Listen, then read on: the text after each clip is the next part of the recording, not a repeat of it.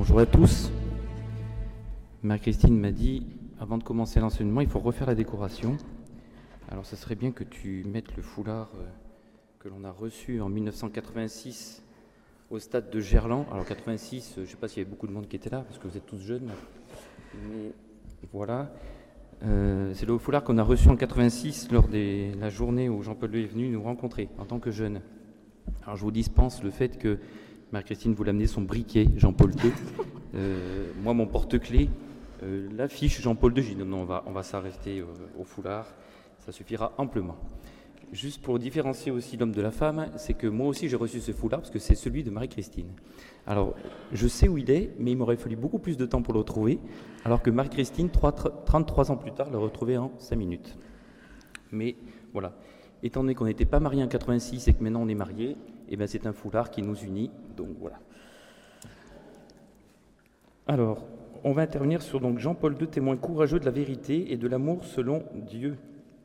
Donc nous allons traiter notre sujet, d'abord par bien sûr euh, un passage par Veritatis Splendor, et euh, nous enchaînerons sur euh, des témoignages, alors des actes concrets que Jean-Paul II a, a fait pour nous montrer qu'il était courageux pour témoigner de la vérité. Ensuite, Jean-Paul II, éducateur de l'amour, de la vérité dans nos vies. Donc nous allons euh, retracer un petit peu euh, avec l'actualité euh, les serviteurs de la vérité actuelle à la suite de Jean-Paul II. Puis nous traiterons un petit peu comment Jean-Paul II nous a accompagnés tout au long de notre vie, dans notre jeunesse, dans notre couple, auprès de nos enfants. Voilà. Alors comme faisait remarquer Marie-Christine en début, elle me disait effectivement, le, thème de la session, c'est Jean-Paul II, un homme qui a changé le cours de l'histoire. Et nous, on avait envie de dire que Jean-Paul II, un homme qui a changé le cours de notre histoire. Alors, Veritatis Splendor, un appel à la vérité. Respectueux des consciences, Jean-Paul II n'a jamais transigé sur la vérité. Il a refusé que l'homme se laisse dominer par la médiocrité. Il n'a cessé de l'inviter à la conversion. Il a fait confiance à son intelligence. Il lui a montré le bonheur que procure la fidélité. Jean-Paul II va développer dans son encyclique Veritatis Splendor deux concepts, la conscience et le droit. La conscience se définit comme le discernement du bien et du mal. Le droit consiste à donner à chacun ce qui lui revient et à lui rendre ce qui lui est dû en toute justice. Il est donc fondé sur des valeurs. La conscience. Jean-Paul II nous la nomme ce sanctuaire où l'homme se retrouve seul avec Dieu et où sa voix se fait entendre. Donc cette conscience est ce qui donne à l'homme sa dignité. Personne ne peut la lui ravir. Et au fond, cette conscience l'homme découvre la présence, au fond de cette conscience, pardon, l'homme découvre la présence d'une loi non écrite qu'il ne s'est pas donnée lui-même.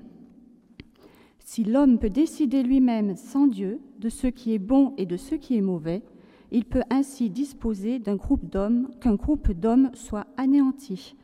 Jean-Paul II dans Mémoire et Identité.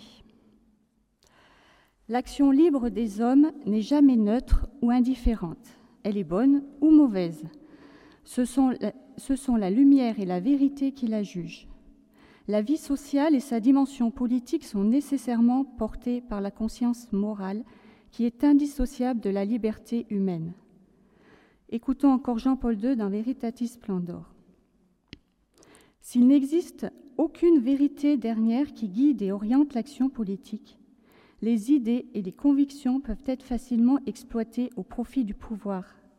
Une démocratie sans valeur se transforme facilement en un totalitarisme déclaré ou sournois, comme le montre l'histoire et comme on l'a vu récemment cette semaine. Toutefois, pour le pape, la conscience a naturellement besoin d'être formée et informée. Formée par ce qui la précède et ce qui la dépasse, la loi naturelle, informé par l'apport de l'expérience, de la réalité, de la confrontation avec les sciences et par la loi, bien évidemment.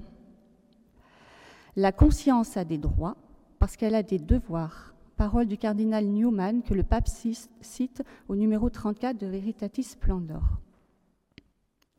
La loi a pour but le bien de la communauté et de ceux qui en font partie. Au centre de la réalité juridique se trouve la personne humaine avec sa dignité et sa liberté. On comprend mieux alors l'importance que Jean-Paul II attribue à l'éthique. Les, les, normes morales qui interdisent le mal en protégeant la dignité personnelle inviolable de tout homme servent à la conservation même du tissu social humain, à la rectitude et à la fécondité de son développement. En ce sens, les règles morales fondamentales de la vie sociale comportent des exigences précises auxquelles doivent se conformer aussi bien les pouvoirs publics que les citoyens. Au-delà des intentions, parfois bonnes, et des circonstances souvent difficiles, les autorités civiles et les particuliers ne sont jamais autorisés à transgresser les droits fondamentaux et inaliénables de la personne humaine. C'est ainsi que seule une morale qui reconnaît des normes valables toujours et pour tous, sans aucune exception, peut garantir les fondements éthiques de la convivialité au niveau national ou international. Donc on retrouve cette citation toujours dans Veritatis Splendor. Cela est d'autant plus important que tout homme est enclin à faire confiance à la loi, car il pense avec raison qu'il doit coïncider avec la norme morale. Hélas, nous savons qu'il y a eu dans l'histoire récente des peuples européens des, lois civiles contraires à la conscience morale universelle. Ce fut le cas des lois nazies, de certaines lois soviétiques, à l'heure actuelle, de certaines lois sur la bioéthique. Le pape n'a jamais omis de rappeler aux législateurs qu'il ne pouvait s'écarter de la conscience morale universelle, sous peine de mettre en péril la dignité humaine et la personne humaine elle-même. Tout législateur devrait être garant de la moralité. En réalité, tout système juridique repose sur un code moral fondamental imprescriptible. Sinon, comment parler, par exemple, d'une déclaration universelle des droits de l'homme? La démocratie n'est pas exempte de dérives morales qui menacent sa survie. Le pape Jean-Paul II l'a souvent rappelé aux dirigeants et au peuple. Il existe, il existe un risque d'alliance entre la démocratie et le relativisme éthique. Veritatis Splendor 101. Il n'a cessé de souligner qu'il y a un rapport nécessaire entre liberté et vérité. De fait, la grande difficulté des démocraties contemporaines est qu'elles négligent la vérité de l'homme pour privilégier sa liberté. Ainsi voit-on des lois qui s'alignent sur les mœurs au lieu de les régler. Jean-Paul II a dénoncé avec courage le relativisme moral. Il le dira dans Veritatis Splendor, la vérité ne peut être considérée comme une création de la liberté. Le pape aura relevé la contradiction de la démocratie relativiste qui, d'une part, exalte la liberté de conscience, mais d'autre part, aboutit à la situation inverse en imposant aux consciences individuelles le fait majoritaire s'il est vrai que techniquement la démocratie est bien la loi de la majorité, il est tout aussi vrai que moralement, elle se présente essentiellement comme le respect des droits de la minorité. Avec constance et courage, il a rappelé à tous que l'on ne peut limiter les horizons de l'homme à cette terre, qu'on ne peut imposer à personne ce qu'il doit penser et croire, que les plus forts ne peuvent manipuler et exploiter les plus vulnérables.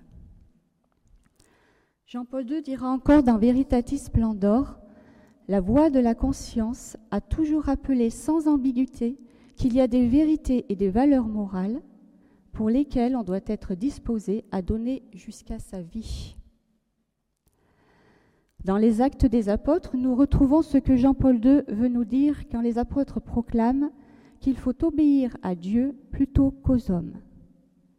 Le catéchisme de l'Église catholique voulu par Jean-Paul II s'en fait l'écho quand il rappelle Le citoyen est obligé en conscience de ne pas suivre les prescriptions des autorités civiles quand ces préceptes sont contraires aux exigences de l'ordre moral, aux droits fondamentaux des personnes et aux enseignements de l'Évangile. Jean-Paul II nous dira souvent que la, la véritable liberté de l'homme, c'est d'avoir le droit de faire le bien. Pour lui, il a toujours été clair que l'homme vit de vérité. Il ne peut pas vivre contre la vérité. C'est pourquoi, lors du chemin de croix du 21 avril 2000, il n'hésitera pas à s'exclamer Tout au long des siècles, la négation de la vérité a engendré souffrance et mort. Droit sans conscience. Est-ce possible? Non. Nul ne peut être indifférent au bien et au mal, ni traiter à égalité le juste et l'injuste. En cela, Jean-Paul II n'a fait qu'expliciter pour l'homme de ce temps la parole de Jésus. La vérité vous rendra libre. C'est dans cette même conviction qu'il lui a permis d'affirmer que là où Dieu et sa loi ne sont pas respectés, l'homme non plus ne peut pas faire prévaloir ses droits. Les droits de Dieu et les droits de l'homme sont respectés ensemble ou ils sont violés ensemble. Nous allons, euh, je vais vous aborder quelques événements marquants de son pontificat où euh, on va bien voir que Jean-Paul II était un témoin courageux, non seulement de la vérité, et je prendrai deux autres exemples sur euh, des témoignages d'amour, selon Dieu. Alors, le 14 février 2001, Jean-Paul II proclamait La promotion de la culture de vie devrait être la plus grande priorité de nos sociétés. Si le droit à la vie n'est pas défendu de façon catégorique, comme condition de tous les autres droits de la personne, toute autre référence aux droits humains demeure fausse et illusoire. Donc il pas à prendre ces propos qui dérangeaient la plupart du temps. Je vais vous prendre un autre événement, alors euh, un petit peu romancé, enfin romancé, euh, expliqué de manière un peu voilà euh, vivante pour vous témoigner ce, sujet, enfin cet exemple que vous avez dû connaître. C'est l'événement du pèlerinage du Saint-Père au Pérou en février 83, soit deux ans seulement après l'attentat de mai 81. Alors vous verrez que, je vous le dirai à la fin de ce témoignage, mais de dire que faire, ce qu'il a fait après avoir vécu euh, mai 81 n'est pas forcément évident. Donc au cours de ce pèlerinage, Jean-Paul II prend l'avion pour aller au Pérou et arrive sur une piste marécageuse. Donc déjà ça montre un petit peu euh, le lieu où il allait. L'archevêque du lieu salue le pape avec une attitude un peu curieuse, le pressant d'entrer au plus vite à l'intérieur de la salle d'accueil. Jean-Paul II trouvait cette arrivée très surprenante. Le pape se tourne alors du côté droit, où devant, lui, s'ouvre un chemin de deux mètres de large en terre battue. De chaque côté du chemin, le pape aperçoit des petites fortifications et abris recouverts de sacs de sable, hérissés de mitraillettes, bazookas et fusils mitrailleurs. Au bout du chemin se dresse un mur, puis derrière commence la jungle. Le pape interpelle l'archevêque.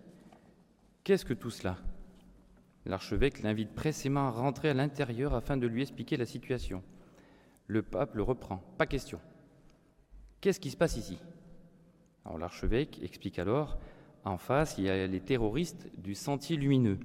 De l'autre côté, à 200 mètres, il y a plus de 250 militaires de l'armée péruvienne armés de fusils. Devant Jean-Paul II, on pouvait distinguer les fusils scintiller et bouger entre les hautes herbes, pouvant tirer à tout instant. Je vous rappelle que c'était seulement 20 mois après l'attentat. Jean-Paul II demande alors à son photographe, Arturo, d'aller lui chercher un dictaphone. Puis le pape s'adresse à l'archevêque Pouvez-vous aller me chercher une petite chaise et une, chaise et une petite table? Obéissant, les deux hommes, peu rassurés, allaient chercher ce que le pape avait demandé. En revenant, ils s'aperçoivent que Jean-Paul II s'éloignait à pied sur le chemin étroit, jalonné de bouts de fusil. L'archevêque tente de le faire revenir, mais le pape va jusqu'au bout proche du mur, juste devant les combattants du sentier lumineux. Jean-Paul II se retrouve donc seul avec son photographe, Arturo, qui, il témoignait le photographe en disant J'étais vraiment pas du tout, du tout rassuré. Le pape euh, prend la chaise, il monte sur la chaise, puis sur la table, quitte son manteau rouge et dit à Arturo Maintenant je suis blanc, comme ça ils me verront bien. Jean-Paul II prend le mégaphone et dit Je suis là, je viens en homme de paix, je suis ici et je parle au nom de ces personnes qui n'ont plus la force de parler parce que, et là il prend sa respiration, il élève la voix et il dit, vous êtes des assassins, vous êtes des criminels. Alors ceux qui connaissent, le pape aime bien lever le doigt. Vous êtes des assassins, vous êtes des criminels. Moi j'aurais jamais fait ça. Hein. 20 mois après, si on m'avait tiré dessus, je ne sais pas si on l'aurait fait, mais bon. Vous êtes des assassins, vous êtes des criminels, vous avez tué des centaines d'enfants, de jeunes, de vieillards, de gens qui n'avaient fait de mal à personne. Vous n'êtes que des criminels irresponsables. Repentez-vous, parce que c'est à Dieu que vous devrez rendre compte de ce que vous avez fait. Et le jour viendra de cette rencontre. Il poursuit pendant un quart d'heure son propos en concluant Je suis ici à votre disposition pour dialoguer, mais rappelez-vous, c'est Dieu qui vous jugera. Voilà, c'était pour vous montrer ce témoignage de force de caractère qui démontre bien là encore en la personne de Jean-Paul II un témoin courageux de la vérité. Le 9 mai 93, en Sicile, je pense que vous avez aussi connu cet épisode où il s'est même mis en colère en disant Ce peuple, le peuple sicilien si attaché à la vie, peuple qui aime la vie, qui donne la vie, ne peut pas vivre toujours sous la pression d'une civilisation contraire, la civilisation de la mort. Je le dis aux responsables, convertissez-vous. Un jour viendra le jugement de Dieu. Oui, ça montrait vraiment le courage, témoin courageux de la vérité. Et puis, je vais vous donner deux autres petits témoignages, exemples qui m'ont touché, enfin qui nous ont touchés quand on a un peu repris euh, notre travail, sur des témoignages sur l'amour que pouvait avoir Jean-Paul II auprès de ceux qui pouvaient côtoyer au quotidien. Et là, en l'occurrence, c'était auprès de son photographe, Arturo, que je vous ai cité tout à l'heure, Marie, qui euh, a été proche du pape et qui était proche de six papes parce qu'il a été le photographe de 1956 euh, à 2007. Alors pour vous dire, il a, photographié six papes différents, donc euh, il était très proche. Et Arturo dira que Jean-Paul II était vraiment son père. Donc je vais vous témoigner un petit peu de ce que peut raconter ce photographe. Donc un jour, l'épouse, du photographe Arturo reçoit un coup de téléphone de sa sœur qui vit en Équateur. Elle lui annonce qu'elle est très malade. Bouleversée, elle prévient aussitôt Arturo pour lui annoncer la triste nouvelle. Arturo appelle alors en Équateur pour avoir des nouvelles. C'est le fils aîné de sa belle-sœur qui répond. Il lui dit Tonton, maman va très mal. Elle est presque mourante. Arturo lui propose de lui envoyer immédiatement par fax toutes les informations médicales concernant sa maman. Le jeune Marcello s'exécute et au bout de dix minutes, Arturo reçoit toutes les informations médicales. En n'étant pas médecin, Arturo constate malgré tout un élément qui attire son attention. La moelle épinière est noire comme du café brûlé. Alors grâce à ses fonctions de photographe du pape, il contacte immédiatement le médecin personnel du pape Jean-Paul II, qu'il côtoie presque tous les jours. Facile. Très volontiers, le médecin reçoit Arturo qui lui présente les documents. Au même moment, Arturo appelle son épouse en lui conseillant de prendre rapidement un billet d'avion pour rejoindre sa sœur, comprenant bien qu'elle n'en avait pas pour très longtemps. Le médecin s'approche d'Arturo et lui dit Je vais te révéler toute la vérité. Cette personne en a au maximum pour un mois à vivre. Tout son corps n'est qu'une métastase. Arturo est foudroyé. Il avait compris que c'était grave, mais pas à ce point-là. Arturo rentre chez lui, son épouse lui dit qu'elle partirait dès le lendemain matin pour l'Équateur. Le matin venu, donc Arturo reprend ses fonctions de photographe à 6 heures du matin, comme chaque jour, et assiste à la messe privée du pape Jean-Paul II en tant que photographe. À la fin de la messe, il croise Don Stanislas, qui, voyant sa mine, l'interpelle en lui demandant comment il allait. Arturo répond pas très bien. Don Stanislas lui propose d'expliquer son souci. Et à ce moment-là, fin de la messe, Jean-Paul II arrive à son tour et dit à Arturo alors, Arturo, comment ça va aujourd'hui? Je peux aussi parler comme ça. Hein. Alors, Arturo lui répond Ça va, ça va, ça va, ça va. Jean-Paul II s'arrête, lui répond Je vois bien que ça ne va pas. Que se passe-t-il? Alors, je fais juste une petite parenthèse à ce moment-là. C'est pour ça que ce témoignage me touche, parce que, vu l'agenda du pape, vu le monde qu'il côtoie, quelle que soit la personne, s'il repère quelqu'un qui a un souci, il peut s'arrêter et prendre du temps. Alors, on comprend bien que nous, euh, on voit bien que c'est important de se dire qu'au quotidien, il faut prendre le temps de s'arrêter envers les personnes que nous pouvons croiser. Je continue. Alors du coup, euh, Arturo est un peu embêté quand le pape lui demande, mais euh, Don Stanislas lui dit, mais Vas-y, explique-lui ton problème. Il y voilà, Jean-Paul II te le demande. Alors Arturo s'exécute et explique à Jean-Paul II sa lourde contrariété.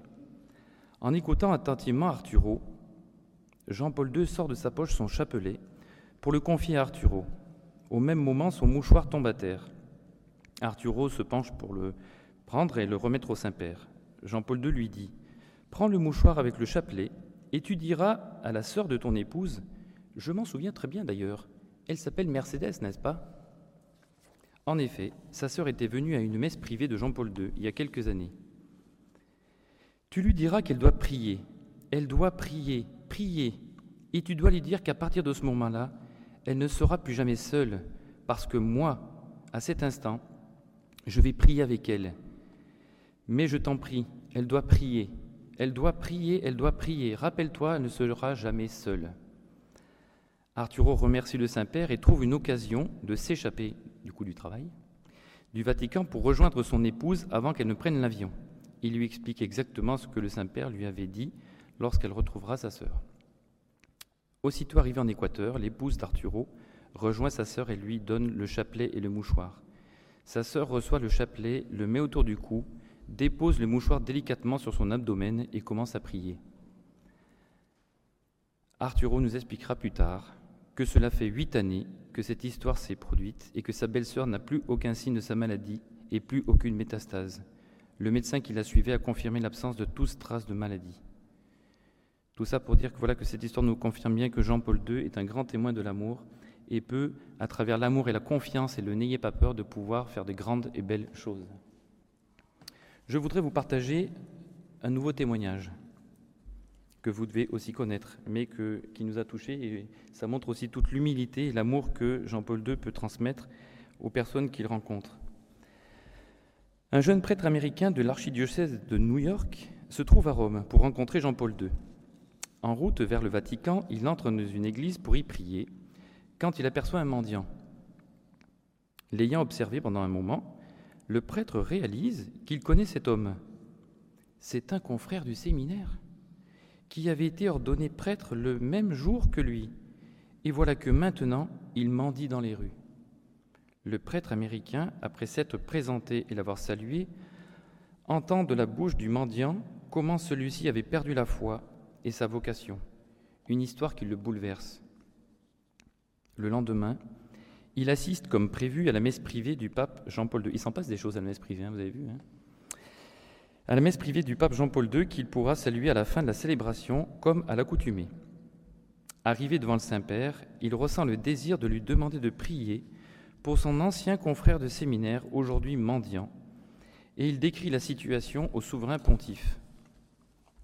Dès le lendemain, il reçoit une invitation du Vatican pour un dîner privé avec le pape, le priant d'amener avec lui le malheureux mendiant. Se précipitant à l'église où il avait rencontré le prêtre américain, lui fait part, pardon. Se précipitant à l'église où il avait rencontré, le prêtre américain lui fait part de l'invitation à dîner du pape. Après avoir convaincu ce dernier, il l'amène à son lieu d'hébergement, lui propose des vêtements de rechange et un bon bain. À la fin du dîner, le pape demande au prêtre américain de le laisser seul avec le SDF et demande aussitôt à celui-ci de bien vouloir entendre sa confession. Le mendiant interloqué bégaye qu'il n'est plus prêtre, ce à quoi le pape rétorque Une fois ordonné, on est prêtre pour toujours. Mais je n'ai pas le droit d'exercer mon ministère sacerdotal, insiste le mendiant qui reçoit en réponse Je suis l'évêque de Rome, je peux arranger cela. Le prêtre mendiant entend alors Jean-Paul II en confession et tout de suite après demande à son tour au pape d'entendre sa propre confession avant de s'effondrer en larmes sur l'épaule de Jean-Paul II. Ce dernier, lui ayant demandé dans quelle église il mendiait, le désignait sur le champ vicaire de cette même paroisse et lui confiait un ministère auprès des mendiants. Alors maintenant, nous allons vous partager également donc, les serviteurs actuels de la vérité à la suite de Jean-Paul II. Nous allons voir comment Jean-Paul II a été éducateur de l'amour et de la vérité dans nos vies on va d'abord euh, parler euh, de personnalités dans l'actualité qui ont ce courage-là de dire la vérité. Et de témoigner. Et de témoigner de la vérité. On va commencer par Monseigneur Michel au petit sur la cathédrale Notre-Dame de Paris. L'archevêque de Paris regrette que le président de la République n'ait pas eu de mot de compassion pour les, pour les catholiques après l'incendie de la cathédrale Notre-Dame. Monseigneur Michel Aupetit rappelle que le mot catholique n'est pas un gros mot. Dans une autre intervention, l'archevêque de Paris fustige la bonne conscience. Dans son homélie, dans son, pardon, dans homélie, l'archevêque de Paris fustige la bonne conscience, car la vie est un combat inévitablement qui nous révèle à nous-mêmes, avec la seule arme donnée par le Christ, l'amour, qui est l'arme la plus difficile à manier, car il s'agit de se donner jusqu'au bout. En effet, la bonne conscience n'est pas la paix du Christ, si souvent on justifie ses actes mauvais par de bons sentiments, si on supprime sa alors sa vie, c'est pour qu'il ne souffre pas. Donc là, on parlait, il parlait au sujet de Vincent Limbert. On divorce pour le bien des enfants, on empêche des enfants trisomiques de vivre parce qu'ils seraient forcément malheureux. Non, vraiment, la bonne conscience n'est pas la paix du Christ. Voilà des paroles de monseigneur Michel Aupetit.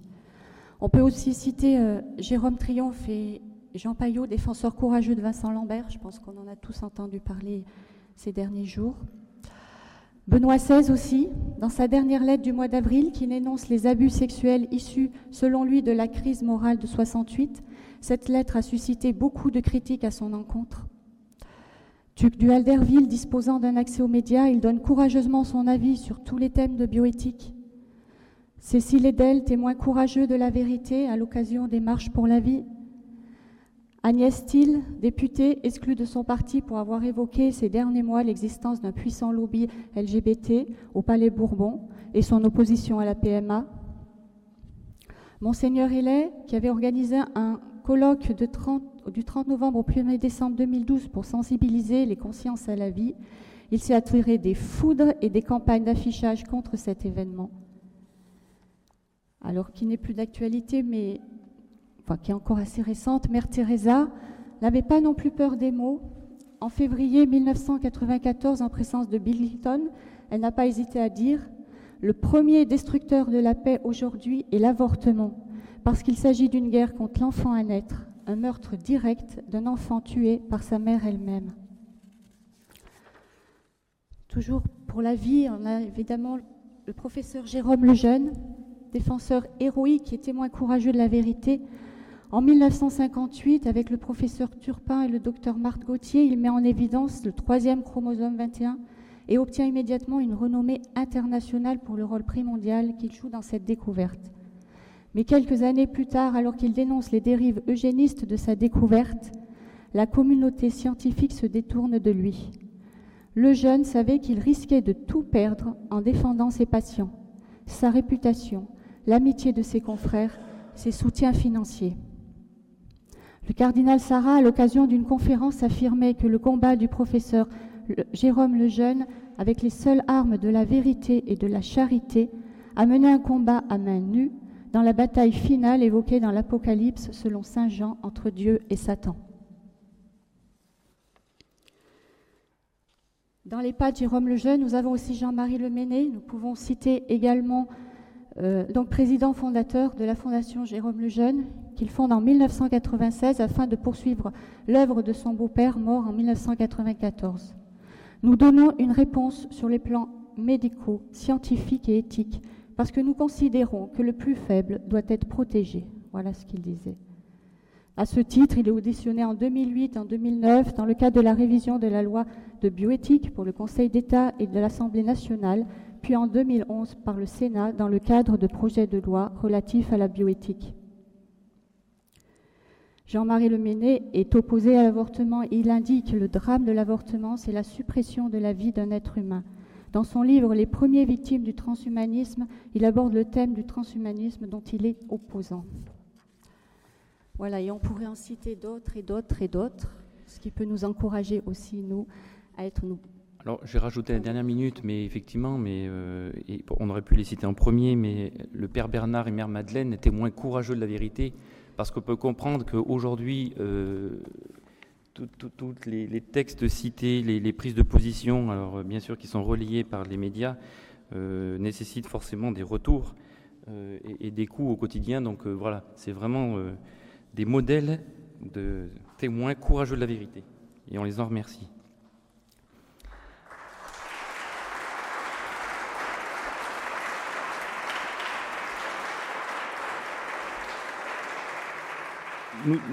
Nous allons traiter maintenant comment Jean-Paul II accompagné, nous a accompagnés tout au long de notre vie.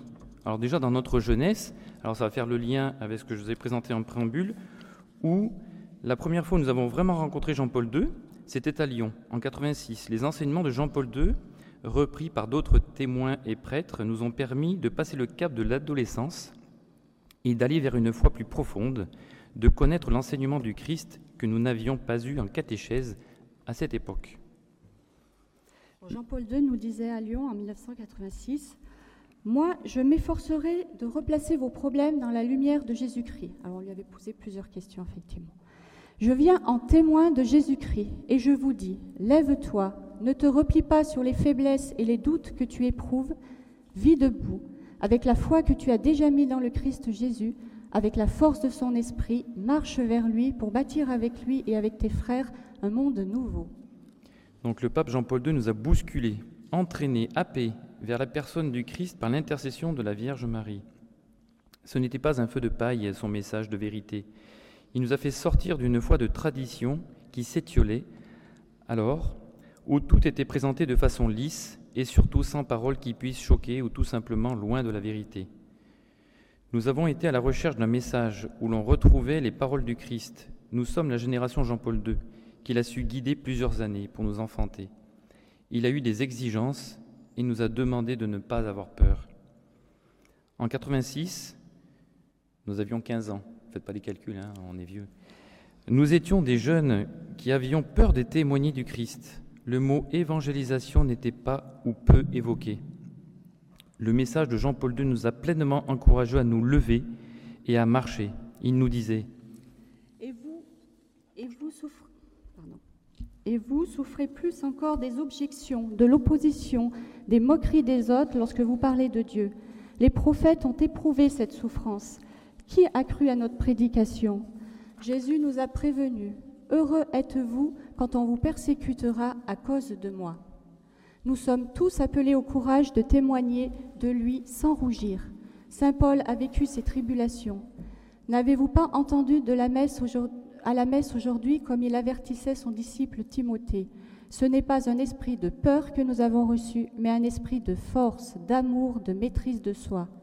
N'aie pas honte de rendre témoignage à notre Seigneur, et n'aie pas honte de moi qui suis en prison à cause de lui, mais avec la force de Dieu prends ta part de souffrance pour l'annonce de l'Évangile.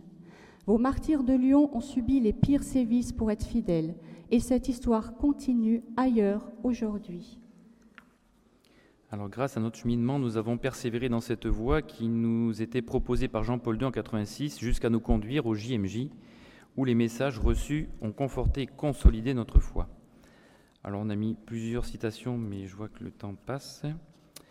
Euh, alors à Chestorova, en 1989, le thème était Je suis le chemin, la vérité et la vie. Donc il y avait plusieurs citations. Je vais en citer une ou deux parce qu'elles nous ont paru assez fortes. Euh, Saint-Jacques de Compostelle, autant pour moi.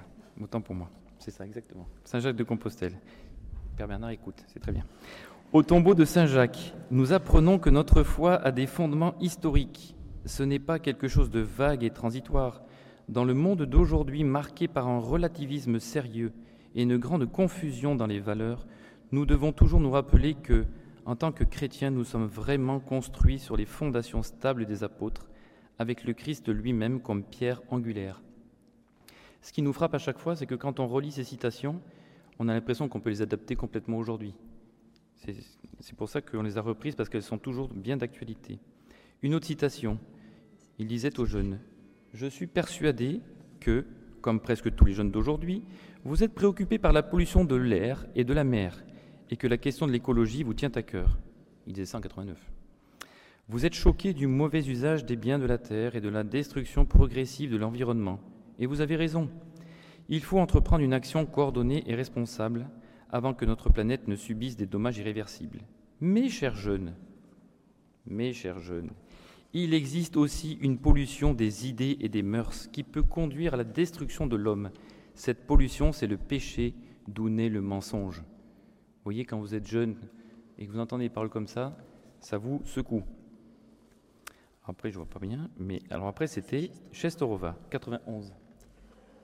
Vous avez reçu un esprit de fils ce continent qui, pendant de longues années, avait été divisé par la force, doit maintenant se fermer de chaque côté, de sorte que l'Europe recherche de l'unité pour son avenir et pour le bien de toute la famille humaine, en retrouvant ses racines chrétiennes. Ces racines se trouvent à la fois à l'ouest et à l'est. Il est temps de regarder vers l'avenir, et cela vous appartient, vous les jeunes. Après, on voulait vous, vous, faire part aussi de comment Jean-Paul II a agi dans notre vie de couple. C'est bien cela? Jean-Paul II nous a appris aussi le combat pour la vie, l'importance de la chasteté, la découverte d'humanité. Des témoins, des témoins comme Daniel Ange ont été des relais pour nous faire découvrir le bel amour dans la vérité. Les paroles de Jean-Paul II nous ont affermis dans notre foi pour avoir le courage de témoigner de la vérité auprès de nos amis, de notre famille, dans le travail, sans craindre des conséquences que cela pourrait avoir. J'ai mis entre parenthèses, même si parfois. Euh, Il faut bien avouer, avouer qu'aller à contre-courant n'est pas toujours évident au quotidien. Mais en gardant là l'esprit, le n'ayez pas peur, permet de garder la confiance.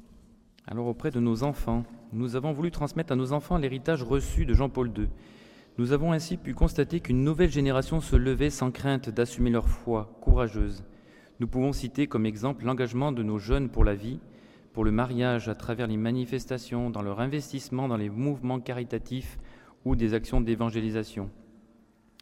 Dans notre famille, nous avons pu observer aussi que nos enfants ont été des témoins courageux de la vérité, que ce soit à l'école, au collège ou au lycée, malgré les conséquences parfois difficiles. Un jour, un de nos enfants a en revenant d'un week-end de Saint-Pierre-de-Colombier, a osé proposer de dire un bénédicité avant le repas de la cantine. Dans une école catholique. Une école catholique. Marie-Christine, euh, les parents, alors il y a des enfants qui ont dû rentrer le soir à la maison en disant à leurs parents, c'était bien, on a, chanté un bénédicité à midi. Les parents ont appelé la directrice, Marie-Christine a été convoquée, c'est inadmissible que l'on puisse chanter un bénédicité avant la cantine. Autre exemple, Noël arrive, un de nos enfants dit à, des copains ou copines Mais non, le Père Noël n'existe pas. Trois petites filles en pleurs, les parents bouleversés, contactent la directrice, reconvoqués. Dites pas à vos enfants de dire aux autres que le Père Noël n'existe pas, c'est inadmissible. Bon, très bien.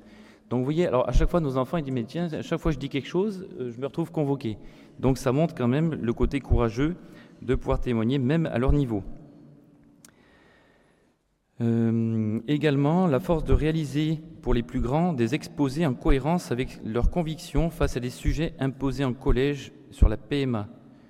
Alors pour le coup, euh, en réfléchissant en famille, ça n'a pas empêché de faire un sujet autre que ce qui avait été demandé, mais au vu de l'exposé qui avait été présenté, le professeur l'a quand même mis 10 sur 10. Donc comme quoi, on peut être malgré tout courageux. Alors il aurait pu avoir un zéro en même temps, mais c'était un courage de pouvoir dire je vais faire finalement autre chose de ce qu'on m'a demandé.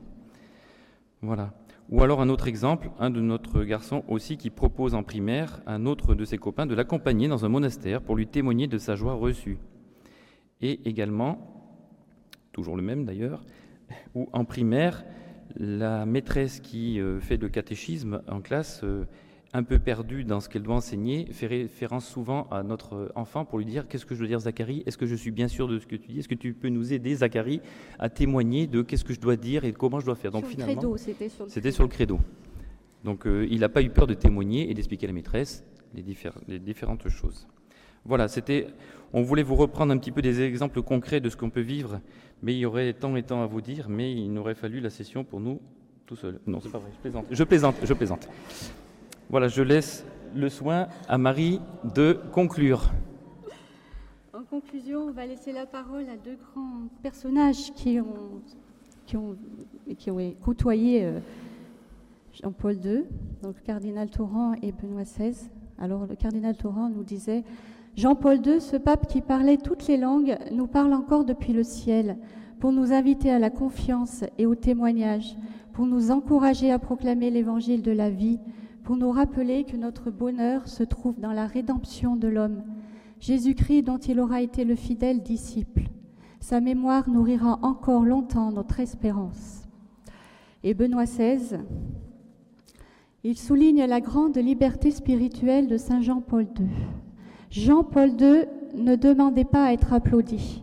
Il n'a jamais regardé autour de lui en étant préoccupé de savoir comment ses décisions allaient être accueillies. Il a agi à partir de sa foi et de ses convictions, et il était toujours prêt aussi à en subir les coups. Voilà un critère fondamental. Le courage pour dire la vérité est à mes yeux un critère de sainteté de premier ordre.